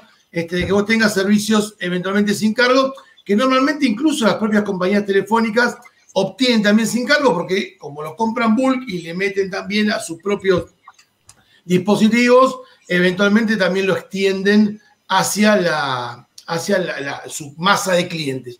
Ahora, por supuesto, queda abierta la especulación a que digas, no, este, yo no lo voy a instalar porque yo no sé si este cliente hace esto o hace 28 cosas más que la compañía de teléfono no me está explicando. Ahora, pregunta, Eh. pregunta a los expertos. Leí por ahí en algunos reportes de que con tener el Windows Defender alcanza. Que todas las demás niveles de, de antivirus realmente no agregan demasiado. ¿Qué opinas? Déjame agregar una pregunta a tu, a tu pregunta para que ahora el Chacar nos conteste a todos, toda en, pil- en pila. Eso es antivirus de los teléfonos, ¿no? Eh, Yo al principio, cuando los vi la primera vez en, lo- en los teléfonos, como eran las mismas compañías de antivirus para Windows, pensé que eran algo así como un antivirus que corrían en el teléfono, pero que buscaban de alguna manera, ¿no? En la base de todo ello, los, las signatures de los binarios de Windows para que vos cuando enchufes tu teléfono a Windows no se te, no se te infecte la máquina. Eh, eh, o sea, ahí está, esa es la pregunta mía, el desdoblado de la pregunta de qué, qué carajo es lo que, lo que te ofrecen. Entonces, ¿es eso lo que te ofrecen o te ofrecen que, que te monitoreen en, en la descarga o lo que sea para buscar binarios o, o paquetes de, que te pueden llegar a afectar el, el Android? Eso es lo que yo no sé qué es lo que te ofrecen. Y no estaba muy claro. Y preguntás y nadie te, te contesta mucho. Por eso. Bueno, este, a ver, perdón, así rapidito todo. Por un lado, eh, con respecto a lo que mm, planteaba Hernán, de si este, con el Windows Defender estás bien, esto como siempre depende de tu escenario de uso. De hecho, este, hay situaciones que conozco de empresas que tienen eh, ciertos escenarios de usos y tienen muy buena seguridad perimetral y en los puestos de trabajo no se corre ningún antivirus, no se corre ninguna cosa, el sistema operativo pelado tal como viene, bien actualizado, etcétera, etcétera, pero porque tenés buena seguridad perimetral, porque eh, el, escenario de uso es un escenario tal donde los usuarios solo intercambian mail interno, donde los pocos usuarios que intercambian mail con el exterior pasa ahí sí en el perímetro por una serie de controles, donde los usuarios no pueden navegar a cualquier lado, sino que usan básicamente ciertos sistemas específicos dentro de la propia red corporativa. Entonces, en ese caso, como la superficie expuesta es muy poquita, eh, en muchos casos se toma la decisión de ni siquiera poner ningún tipo de antivirus porque no hace falta, y realmente no hace falta. O digamos, el grado de riesgo, como el perímetro es muy seguro, el grado de riesgo de que te entre algo es muy bajo, y se toma una decisión. Se hace un análisis de riesgo y se dice, mira, el- consideramos que el riesgo de tener una infección acá adentro es de tanto, tenemos estas medidas de recuperación ante desastre en caso de tener un problema, el costo que, representaría para nosotros una licencia de antivirus, que van a tener poco trabajo acá, van a tener poco uso, este, no se justifica, pero preferimos poner esta plata en seguridad perimetral y en recuperación ante desastre. Son decisiones que se toman. Otros escenarios de uso, donde vos tenés gente que está todo el día navegando por todos lados, está cargando cosas, instalando, es- son escenarios distintos. Entonces, de nuevo, depende del escenario de uso. ¿sí? Eso es primer tema. Con respecto a lo que vos decías, Fernando, eh, sí, a ver, en algún momento al principio, a ver, el tema de los antivirus era un negocio. Cuando empezó a aumentar la cantidad de usuarios de, de teléfonos celulares, empezó a bajar inclusive la cantidad de usuarios de PCs, las empresas antivirus dijeron, muchachos, tenemos que migrar nuestro negocio. Entonces, por un lado, empezaron a hablar de los virus cuando aún por ahí casi ni siquiera había ningún tipo de malware para los este, sistemas operativos de los teléfonos celulares, el, argumento era ese. No, porque te protegemos contra 200.000 virus. ¿Cuáles? Si no hay. No, pero es para que si vos enchufas el celular, como vos dijiste, lo enchufas, entonces para que tu celular no se transforme en la vía de contagio entre distintos puestos, bla, bla, bla, bla, bla. Ok, ese era un argumento para poder venderlo. Y paralelamente después empiezan a salir cosas. Hay, quienes sospechan y dicen las propias empresas de antivirus se encargan de que empiecen a aparecer algunos para tener, justificar su negocio.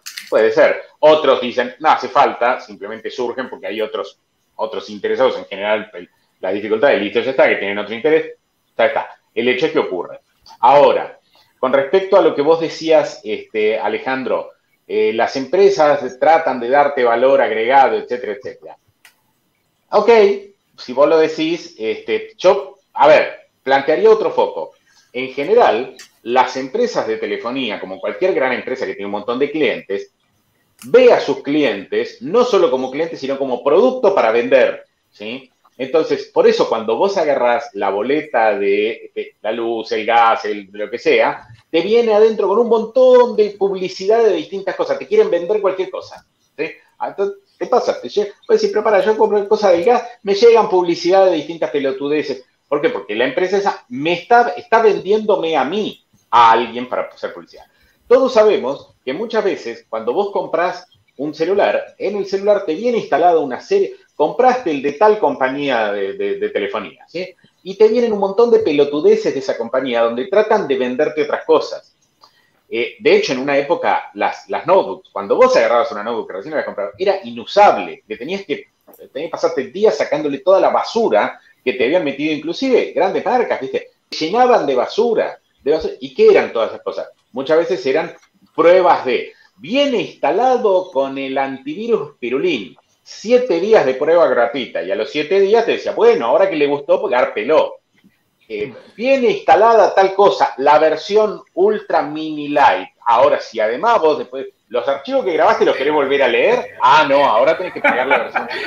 Entonces, no. a veces pasa esto. A ver, no, un comentario, Las compañías un te meten en el celular algo, te ofrecen algo, porque en realidad lo que están haciendo, más allá de, puede haber casos como los que vos decís, seguramente hay casos como los que vos decís, donde por ahí pudieron comprar un paquete bull, alguien hizo un negocio, se quedó con uno, pero muchas veces lo que hay es otra cosa, es al revés. El acuerdo es, che, tengo 10 millones de usuarios de teléfonos a los que le puedo vender tu antivirus. Entonces, hacemos así, metemos una versión del antivirus que anda por este, un mes y dentro de un mes tienen que renovar la licencia. Y ahí de la licencia que se renueve, hay tanto para mí, ¿sí? Perfecto. Eso Yo, es lo que no, no, yo, lo que quería eh, responderle o, o- o lo que quise enmarcar dentro de la respuesta a Dani es que quizás su pensamiento, y, y corregime Diana, si me equivoco, Daniela, es no, porque eh, con- si yo le instalo esto, muy probablemente la compañía sepa todo lo que yo hago con mi celular. Y la verdad es, la compañía no necesita instalar nada para saber lo que hago con mi todo celular. lo que vos haces con tu celular. Ni, No, ni la, no. mira, ni la compañía telefónica, ni Google, ni Facebook, ni.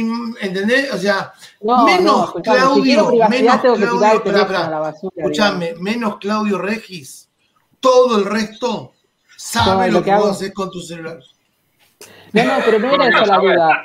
En algún momento dije, bueno, por ahí estaría bueno ponerle este antivirus a los chicos, porque por ahí son menos, son más propensos a instalar cualquier cosa que yo.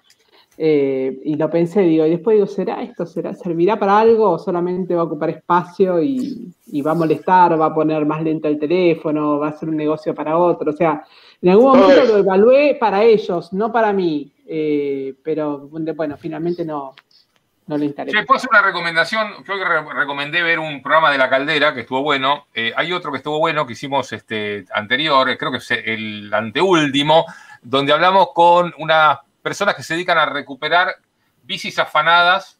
Las encuentran en internet y cuentan cómo se dan cuenta si una bici es afanada, cómo hacen. Ya recuperaron más de 20 bicis, lo hacen gratis, así que este, se los recomiendo. Sobre todo la bici que se compró Popper ahora. No me llegó todavía, estoy esperando. Eh, no, yo la- yo la- está buenísima. Mercado Libre, ya te la afanaron y todavía no te llegó. No sé si la quiere mostrar Popper, pero su bici e- es un No, espectáculo. ponga imagen, ponga imagen. Espérese que la encuentre. Este, ¿cuán- ¿Cuánto le costó? Un monociclo se compró. Ah, ¿ves? Bueno, esto salió esta semana, realmente me, me pareció muy interesante. Eh, quizás uno no puede comprarse un Porsche 911, pero puede llegar a comprarse una bicicleta, eh, una e-bike de, de Porsche. Eh, para los fanáticos de las bicicletas les recomiendo que vayan y lo miren. Eh, yo no entiendo nada de bicicletas, la mía está ahí colgada hace, hace años. eh, y no, no compré una de estas, pero ¿no? son los materiales más avanzados, los frenos más sofisticados y empiezan en 8.500 dólares. Ah, bueno. Ah, pero está buenísima esta para andar por ahí por, por Libertador, un campeón. Así por atrás de ATC, por atrás de ATC. Por atrás de C, pues sí, escuchame. No, realmente parece que la tecnología que armaron o que, digamos, que, que pusieron es muy avanzada respecto de otras, eh, otras opciones, otras eh, ofertas de los competidores. Eh, aún así, bueno, igual. 8 mil dólares. Haces. Empiezan en un 8 mil y pico y llegan hasta autos 11 mil. Con, con eso. O sea. Pero entiendo que esto no en- tiene un motor de batería, es decir, esto es bicicleta para pedalear, no tiene motor, Exactamente. no es eléctrica. Lo llaman e-bike para subirle 2 mil dólares más. No se parece a mi Aurorita. No. Chicos, perdón, yo tengo que retirarme, me despido. Ego Tegarco y Nomine Sarasum. Espere, espere, Chacal, espere, espere, espere. Si, si nos va a bendecir, ben- ben- bendíganos bien, no, no, no nos haga una bendición así nomás. Especial para, especial para Osorio. que la- Especial para Osorio. bien, para Osorio. Osorio. Especialmente para Osorio, Ego Tegarco y Nomine Sarasum. Chau. Hasta luego. Chao, Chacal. Bien, bueno, nosotros perdón, seguimos voy a acá pasar ratito. otro link, si es que quiere continuar con el tema. Un amigo mío eh, Sí. sí se compró una bicicleta hace una semana y si podés poner el video, básicamente es una bicicleta para, and- para andar en la nieve y en el hielo. Ah, Que, eso es por interesante, ¿eh? supuesto, sin matarte, Teniendo digamos. nieve y hielo durante 4, 5, 6 meses por año, eh, realmente eh, la gente sale a andar en bicicleta ¿Qué exactamente viene? igual. Con ruedas de clavo, porque. No, viene con unas ruedas así de anchas. Eh. Dani seguramente sabe, digamos, eh, más de la parte técnica de las motos, ese tipo de cosas. Pero básicamente se llama una fat bike. Y Ajá. Espere que ¿no? ya se lo esa, busco. esa es la Porsche, pero no importa. Espere, espere que la encuentre, espere que lo encuentre que porque veo usted que la que. Porsche tiene un montón de engranajes. Ojo como buscas, pues si buscas Fat en Bike, puedo aparecer yo. Eh, fíjate, busca bien. No desafíe la inteligencia artificial de Google, por favor. Sería Fat on Bike. Sí. Eh, a ver, ¿te parece? Eh, ahí está, claro. Ahí Eso está. es un amigo mío andando en su nueva bicicleta, probándola. eh, y eso es como se ve el, el piso después de que Sí. nevó, se descongeló, nevó, se descongeló. Es un montón de hielo acumulado y bueno, si realmente. Bueno, pero no tenés eh, ahí mucho nivel de hielito, ¿eh? Porque ¿Eh? tenés No, lo que más- si, si- pasa si que vas son- con esa bici en, una, en un hielo un poco más, eh, ma- ma- sin tanto pocito y no sé si funciona. Claro, es que en realidad el- el- son dos desafíos, ¿no? Uno es eh, la tracción sobre el hielo y otro es la tracción sobre la nieve. Cuando vos dijiste lo de Son la cosas diferentes, claro. Claro, y el, y el problema es distinto. Vos en la nieve lo que necesitas es no hundirte. Y en el hielo lo que necesitas es no resbalarte. Entonces vos en la nieve, si vos tenés una cubierta gorda, ¿no? la presión disminuye porque el peso es el mismo, la superficie aumenta, y vos tenés tracción y no te hundís. En el hielo, si no tenés Hielo. punta, medio que... mm, Una no, frenadita y, y no frenás. Y, y seguís. Mm. Che, Que se hielo joda, que se joda por haberse ido a, a Winnipeg. Que venga a andar en bici acá Libertador atrás de RC. Que puede ir tranquilo. ¿Tenés, tenés ahí para mostrarnos la- los huevitos que estás empollando? Porque la gente no nos cree, no cree que realmente es cierto. No, es ¿En verdad, es verdad. Nos mandó quiere unas ver los pruebas huevos de de, Ponique. Eso es lo que pasa. ¿Quieren ver los nos huevos de mandó unas Ponique? pruebas de la lámpara y Sí. la lámpara Estamos haciendo 50 pruebas, grados. estamos haciendo pruebas preliminares. Ahora, ahora, ahora, ahora vengo, ahora vengo. Bueno, vaya. Ahora se, se Mientras tanto, que lo los pone huevos. bajo la almohada. Claro, para mí, yo cuando dijo eso, digo, yo está sentado arriba del maple, ¿viste? Hace así. Arriba del maple. Estoy empollando. Mientras vuelve Ponique, les quería contar que hoy fue, hoy es el 39 aniversario de una sonda rusa que llegó a Venus hace 39 años y este, la Veneras 14, que llegó junto con la Veneras 13, fue unos días antes. Este, no fue la primera sonda que ellos aterrizan este, en, en Venus, pero es la primera que manda un audio, este, de un sonido de audio de, otro planeta, allá en el 81. Eh, es increíble porque yo no, yo había escuchado de esta sonda hace un montón, pero este, eh, el programa de Veneras es impresionante. Empieza en los 70, son los primeros que, ¿cómo se llama? Que consiguen hacer el landing en Venus en forma exitosa. Este, y es impresionante el programa ruso acá. Y es increíble, eh, si ponen, busquen, pónganse a buscar los resultados de las veneras. Hay fotos panorámicas de la superficie de Venus, porque encima, claro, Venus vos lo que tenés una temperatura de 400 y pico de grados centígrados, una presión altísima. Entonces, claro, duran algunos minutos y, y dejan de funcionar las sondas. Y estas que mandaron información durante ciento y pico de minutos, este, bueno, hoy hace 39 años, impresionante, impresionante lo de Veneras. Y el audio de Venus, que fue el primer audio extraterrestre, está, está en internet, búsquenlo, pues es hermoso. Hermoso Venus, Veneras, impresionante. Vamos, vamos vos, a- Botticelli, vos sos el, el experto en efectos especiales, ¿no? ¿No puedes hacer el sonido de Venus? Ah, es muy complicado el sonido de Venus, ¿eh? Es.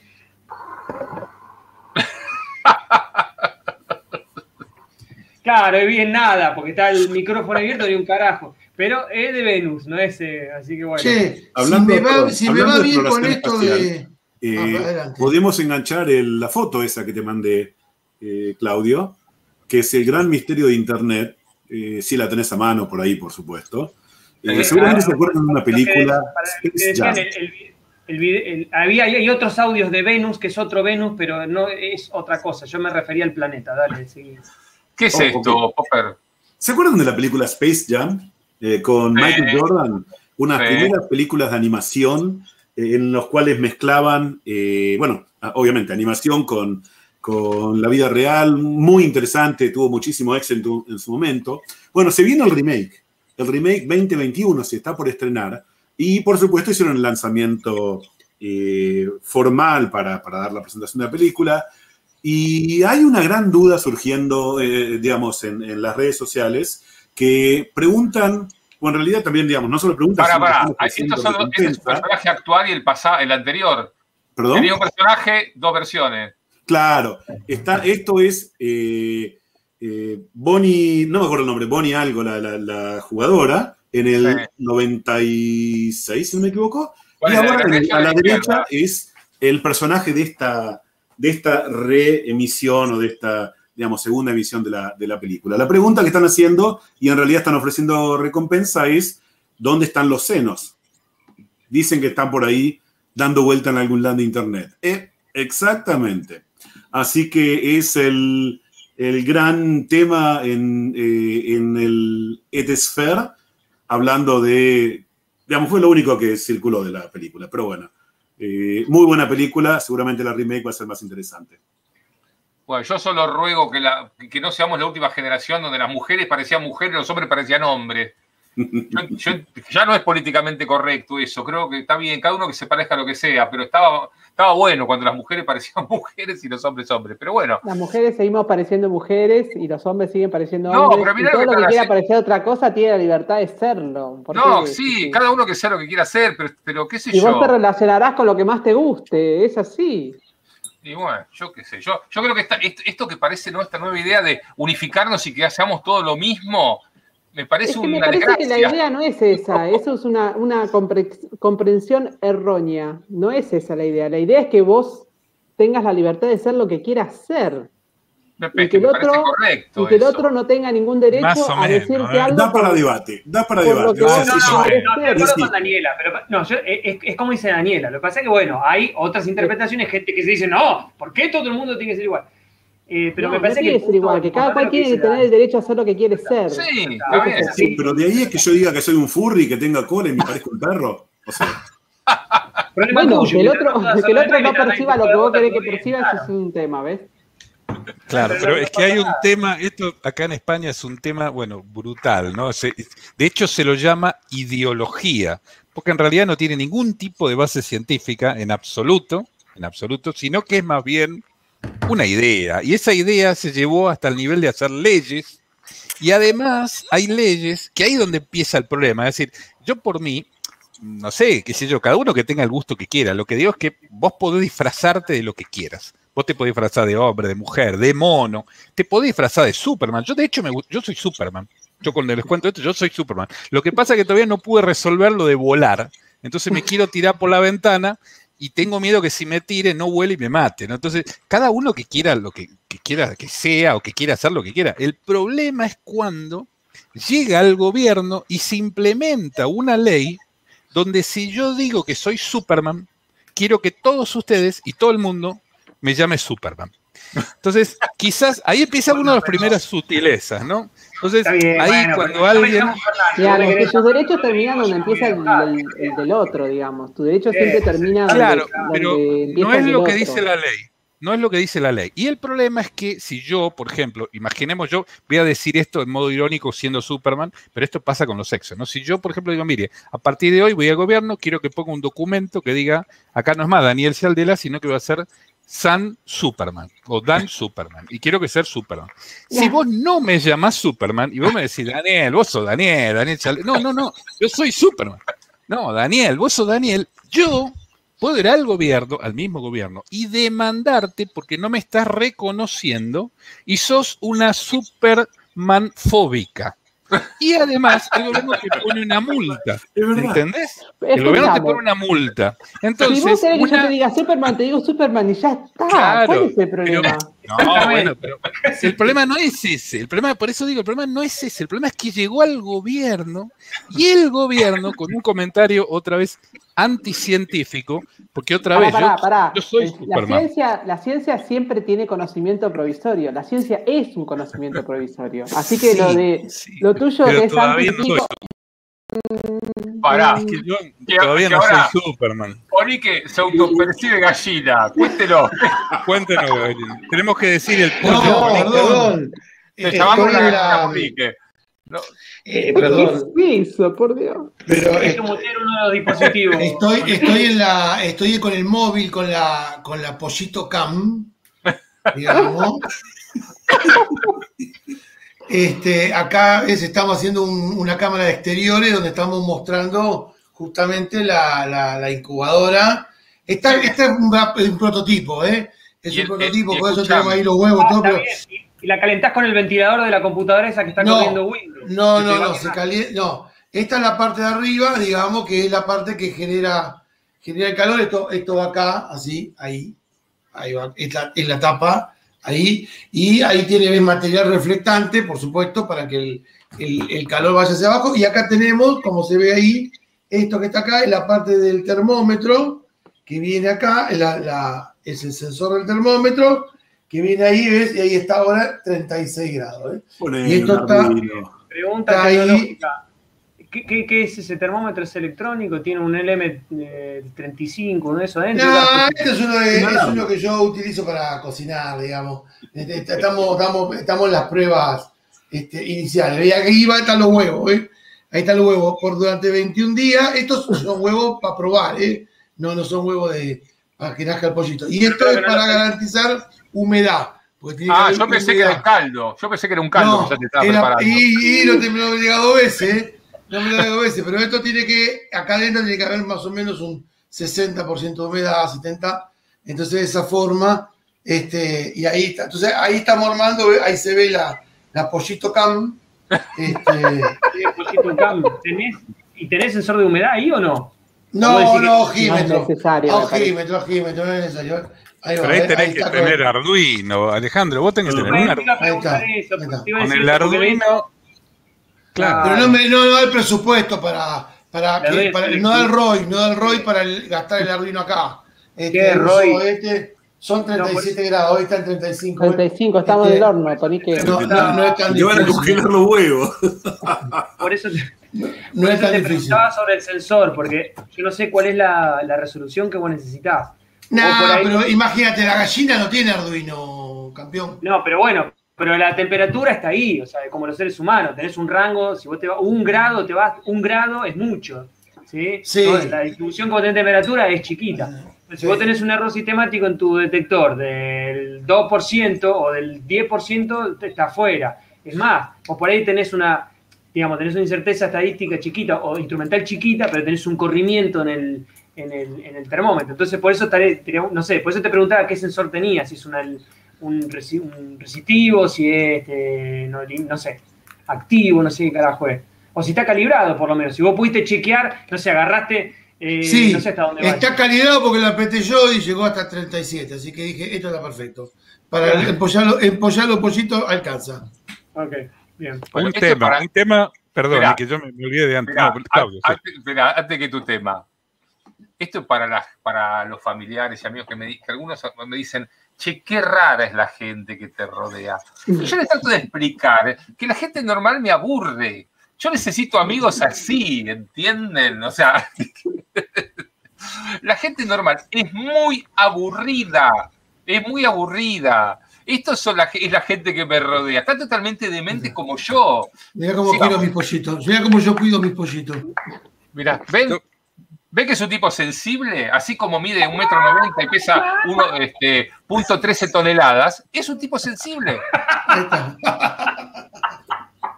Una medida Punto 14. científica para. Punto 14, Punto punto 14 14. toneladas. Punto 14, se les fue las vacaciones. Una, Opa. Sí, la bicicleta no aportó nada. Y... Pero cuando te pesaste, ¿te ¿soltaste la bicicleta o la tenías en la mano cuando te pesaste? No hago trampa, ¿viste? Dejo una gamba en el piso. Va. No, yo lo que iba a comentar, una, una, ahora me acordé, pero eh, hay, digamos, hay un tema científico y es que las gallinas no necesitan siempre un gallo para poner huevos, que esto es algo que había comentado antes. No, está claro. dije- Está es decir, claro, primero, no siempre, claro, no siempre un pollo, o digamos, no- aunque tengas un gallo, no siempre todas las gallinas van a poner un huevo, pero por otro lado, aunque no haya un gallo, las gallinas pueden poner huevos. Llega una edad de madurez, qué sé yo, y ponen Pueden huevos no, todos los días. ponen huevo. Ponen, No, ponen, no, sí, los ponen ponen. huevo. Ponen el huevo. Porque, la- porque la- los, el óvulo generador de huevo está en la gallina de su propia gestación. Correcto. Después lo que, lo que puede ocurrir es que el huevo esté fecundado o no. Pero el Correcto. huevo va a salir de todas formas. Se dice como es. Claro. Sí, con la galladura. Con la galladura. Eh, ¿Caldera eso. oval esta noche? ¿Eh? Caldera oval. Caldera oval. Pero cuando nazcan, cuando estén por, pará, cuando estén por romper el huevo, como la caldera no tiene horario, cuando estén por romper el huevo, sea 3 de la mañana, 5 de la mañana, lo que sea, Regis Caldera. va a, a- a despertarse y vamos a hacer la caldera del nacimiento la- de los pollitos. Hablando Yo de nacimiento, la última vez que nacieron, que nació la última tortuga acá, yo estaba internada con así un, un poco complicada de salud y Regis me mandaba un video en vivo del nacimiento de la tortuga. Pará, pará que yo Estaba en tengo, la que- Trinidad y él viendo el nacimiento de la tortuga. yo sí. tengo empollando, tengo empollando una torcaza a mi ventana también, con dos huevitos, pero esa vino Sí. sola. Sí, Igual es segundo tema, para chequear que esté todo bien. Un tema, Ponique, es que otra cosa sobre eso. Primero, es muy importante la temperatura, lo que te decía Fernando. La pe- temperatura no puede variar mucho porque si no, no prospera eso. Correcto, después- por eso estamos haciendo pruebas. Claro, ¿no? Pero digo que quizá por ahí ya lo hiciste, ¿no? Pero digo que además, cosas que yo había leído por el tema ese de los huevos es que la gallina además mueve el huevo. Entonces, Correcto, correcto. hay una serie de cosas, como decirte, sí, que Ah. por ahí lo están haciendo. Sí, ¿Vos te levantás no- por Ike a la noche no a hay- los huevos? No hay que moverlo, para, no hay que moverlo los últimos dos días, pero durante los 19 días anteriores, varias veces por, varias veces por día, Sí. hay que mover los huevos. ¿Y vos- Yo muevo los huevos, yo muevo los huevos. muevo los huevos. Mueva mueva los huevos. Ponga huevo, ¿Y Monique. cuánto? Así, sa- ¿sabés cuánto tiempo que cuánto ¿Sabe? hay que darle vuelta? No, ¿Qué- qué grado no, no, no, hay que ir moviéndolo pará, para que. ¿Cómo se Mirá, llama? Básicamente de la No. izquierda a la derecha, claro. Bueno, no se va a ver, pará. no se va a ver, pero los huevos, acá estamos probando, tienen, no se ve, ahí, ahí no se llega a ver, tienen un número, ahí ve, ahí ve, Uno dice. Ahí ve, entonces ahí están Muy las bien, posiciones. 10 a la vamos. 0, dice.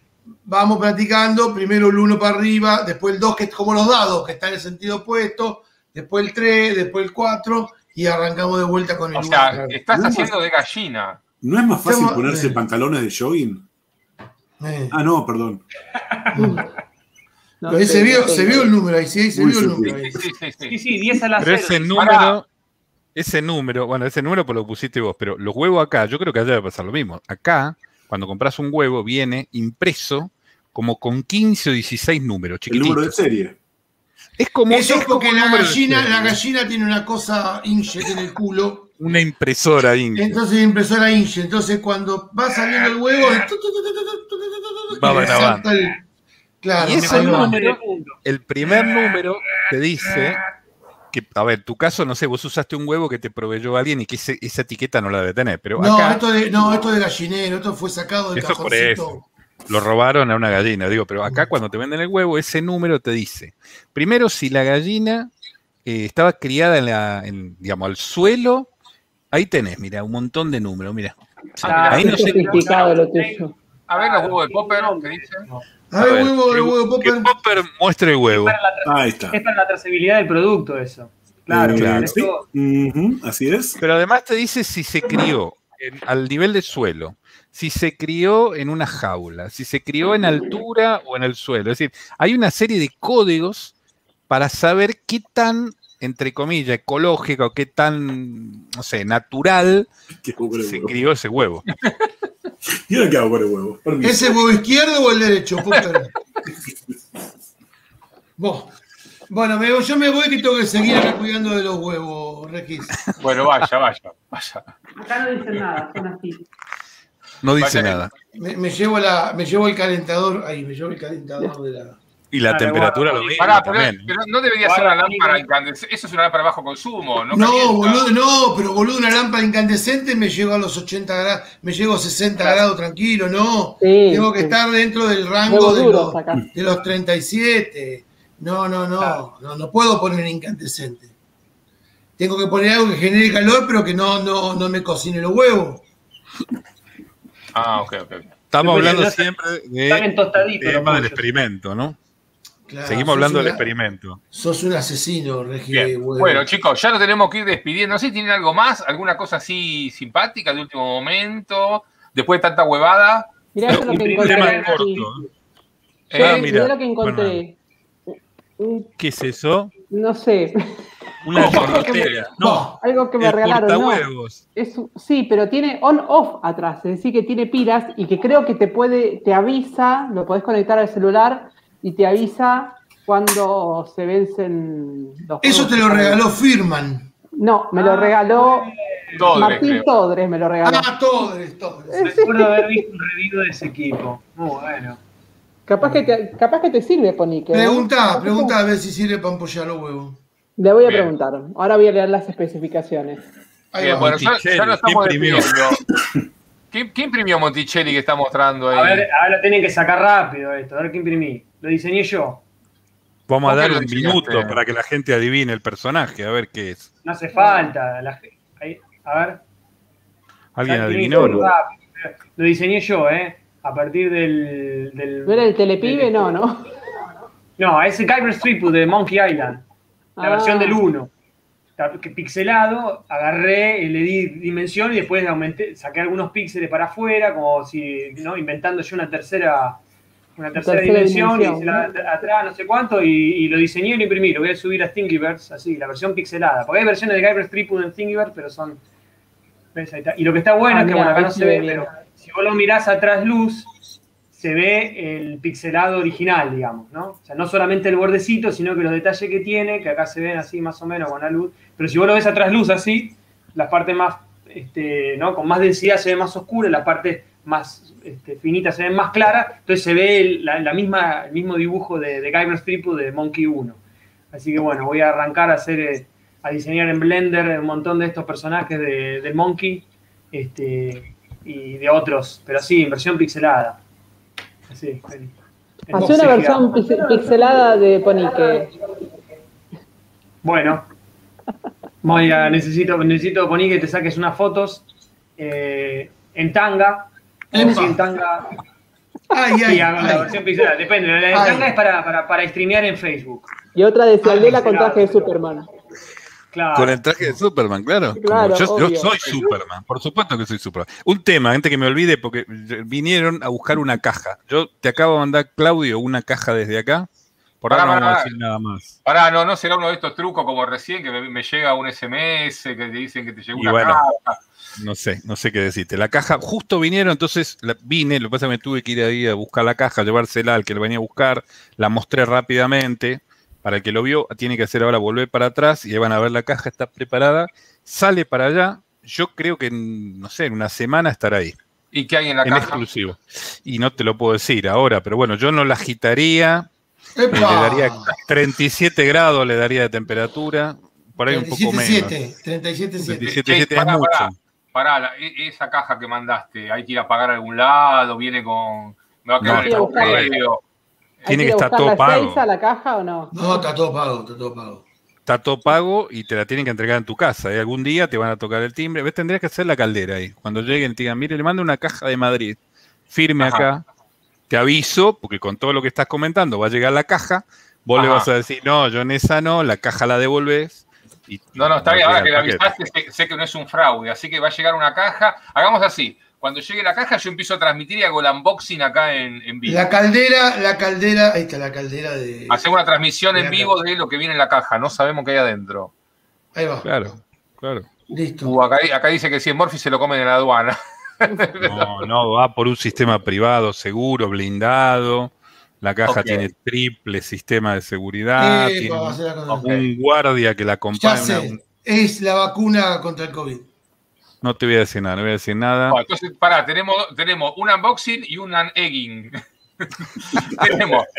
Vamos a abrir la caja de Cialdera y, y cuando nazca alguno de, los de los pollitos de, de Polique, directo. que no- ¿Vos les hiciste ecografía a los huevitos? ¿Viste? Se a la- llama, o- se llama ovoscopía. ¿Y le hiciste ovoscopía o no? No, porque esto, esto, esto es una piloto. una Hay que, hacer, hay que hacer una encuesta para el nombre. Se agarra la cabeza, es buenísimo. Poní que tendrías que hacer una encuesta para los nombres de los huevos. Tenías dos ahí huevos. Yo vi dos huevos. ¿Cuántos Hay que dos nombres. ¿Cuántos son? Dos, pero cuando lo pagamos vamos a poner seis. ¿Cómo? No entiendo. Esto es una prueba de concepto. Vamos probando el- que, ten- que pueda llegar a tener la temperatura constante y todo. Cuando arranque le voy a poner seis huevos. Pará, pero ya O tenés sea, seis estos huevos son, que lo traen. estos son muletos y no, no los estos son muletos, estos son para probar. Para probar el Eh, setup. Entonces, esto es un huevo del coto. Claro.